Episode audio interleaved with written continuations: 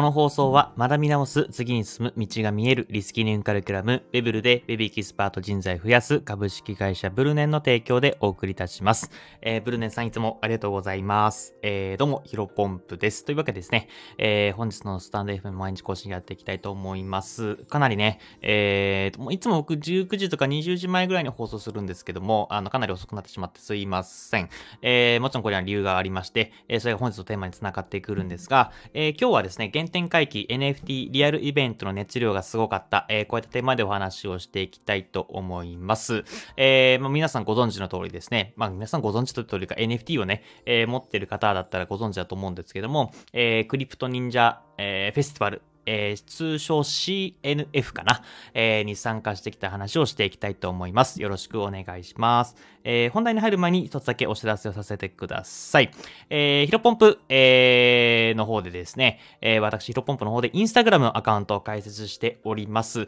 で、いつもね、あの、たくさん見ていただきまして、あの、徐々にフォロワーさんも増えております。本当に感謝でございます。えっ、ー、と、引き続きね、えっ、ー、と、毎日更新、私、えー、個人、ノースキルから個人で稼ぐ、えー、コツ、まあ、ノウハウみたいなところをですね、まあ、リール動画だったりとか、えー、フィール投稿、そこら辺も交えながらですね、えー、毎日発信しておりますので、ぜひ気になる方はですね、僕の、えー、ヒロポンプの、えー、このスタンド FM のプロフィールのリンクにですね、えー、インスタグラムの、えー、ロゴがありますので、そこをタップしていただけると、えー、僕のインスタグラムに飛びますので、ぜひ気にな方はチェックしてみてください。で、少しでもね、えー、役に立っていただいたらフォローいただけるとものすごく嬉しいです。よろしくお願いします。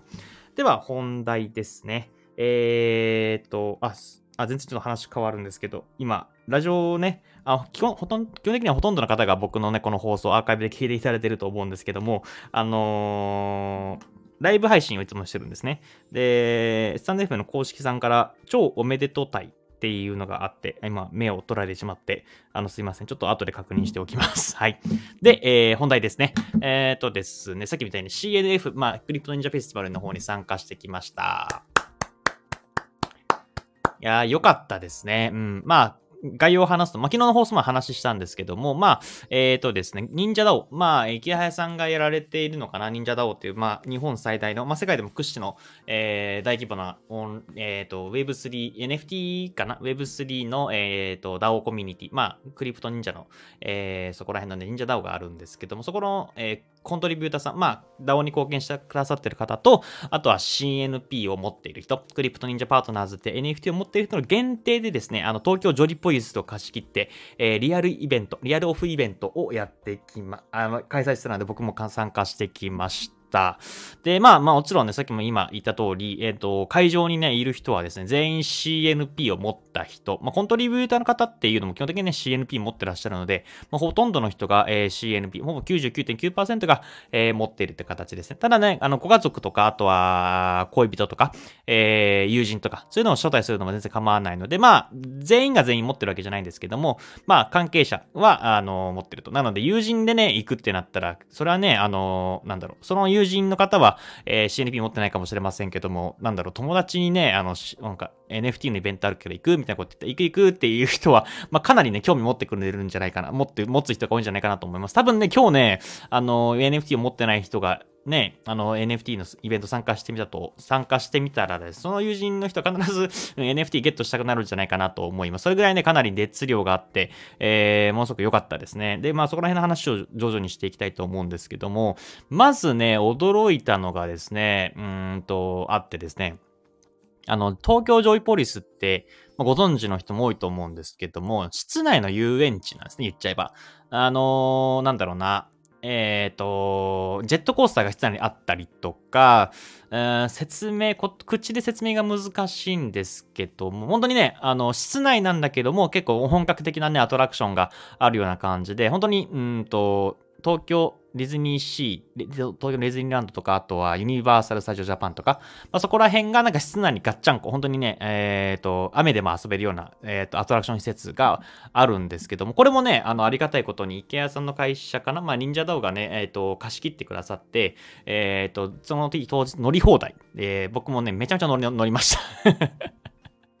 うん、あのまあ、せっかくだなというところでですね。で、まあ、本当にアトラクションたくさんあるんですけども、驚いたことにね、めちゃめちゃ空いてるんですよね。まあ、それはね、貸し切ってるからもちろんあるんですが、あのー僕、11時過ぎぐらいに着いたのかな ?11 時ぐらいに過ぎに着いて、で、1階にね、あの、一番のなんかメインのアトラクションが2個ぐらいあるんですけども、待ち時間0分とか5分とか、まあ本当に並んだらね、えー、そのなんだろう、機械が動いているから待ってるだけであって、人が待ってるわけじゃなかったんですよね。だから、めちゃめちゃ空いてるなと思ってね、めちゃめちゃアトラクション乗り回したんですけど、なんかまあ、その、ぶっちゃけね、かそってるなって思って、たんですね。あの、全然ね、人いないな、そのね、CNP 持ってる人の限定のイベントってことで、まあ、もうポツポツ人はいるんですけど、あの、まあ、ほんの人少ないのかなって思いながら、まあ、1回、2回、3回っていう風にね、分かれてるんですけど、1回乗って、まあ、次2回行って、で、3回もあるんで、3回ちょっと見てみようかって言って見てみたらですね、その、物販ス物販スペースがあるんですね。そこにみんないました だから、あの、言ってしまうとですね、あのーアトラクションとか乗らずに、もう単純に、えー、っと、そのね、オフラインで会った人たちが、まあ、コミュニケーション取ってるっていう形です。まあ、僕はね、コミュ障なんで、コミュ障だし、まあ、これね、Web3 の悪いところでもあるんですけど、みんなね、アイコンとかでね、やっていて、顔出しを基本的にやられてないので、えー、っと、誰が誰だか僕自身もわかんないんですね。なので、まあ、その、だから、わからない状態で僕、コミュニケーション、まあ、コミュ障がね、めちゃめちゃ発動して、あんまりね、入っていけなかったんですけども、そのスペースにちょっとね、えー、覗いてみたら、あのー、この人が〇〇さんだよ、みたいなことはね、人が、人が人を紹介してるみたいな感じで、例えば、あの、ザ・マフィア・アニマーズの、えっ、ー、と、リツさんかとか、あの、あのー、クリプト忍者とか、し、クリプト忍者を、えー、描いたイラストさんですね。イラストレーターさんが、えー、デザイナーさんが、えっ、ー、と、リスさんなんですけど、まあ、これ池池早さんがね、もともとね、えっ、ー、と、いろいろ、えー、リスさんがね、めちゃめちゃかっこいいよ、みたいなこう、おっしゃってたんで、あの、見たらめちゃめちゃかっこよかったですね。うん、本当に爽やかな青年。なんか声を聞くとね、あの、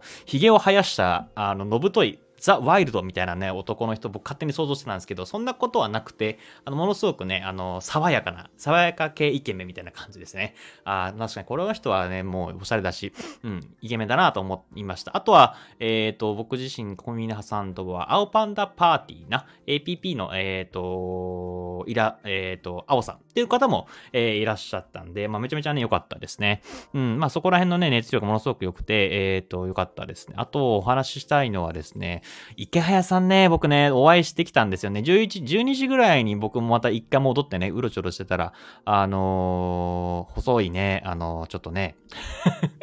言ってしまうと、ものすごく細い方がいらっしゃった。あ、細い方だなと思ったら、池あれ池原さんだと思って、その時ももうパニックになっちゃったね。あの、ちょっと芸能人見てように、芸能人見て、あ、伊賀さんだって思って何も言えなかったっていう感じです。本当はね、あの、いつも帽子聞いてますよとかね、あの、いつも応援してますみたいな感じで声かけたかったんですけども、えー、声かけられず、えー と、伊賀さん周りをうろちょろしてたっていう、まあ、多分ね、池原さんからしたらこいつなんだと思われたと思います。うん。まあ、僕はね、申し訳なくて、えー、話せばよかったなというふうに思っていますが、まあ、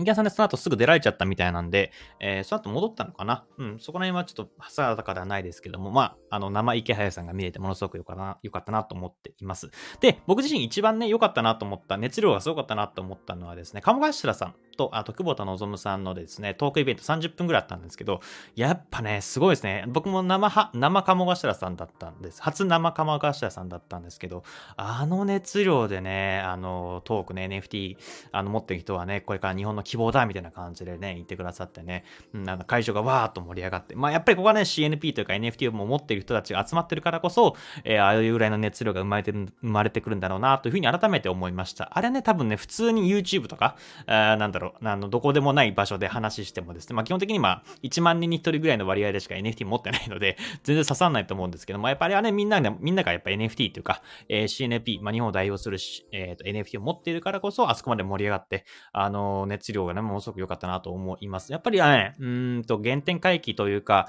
あの、NFT を持っているから、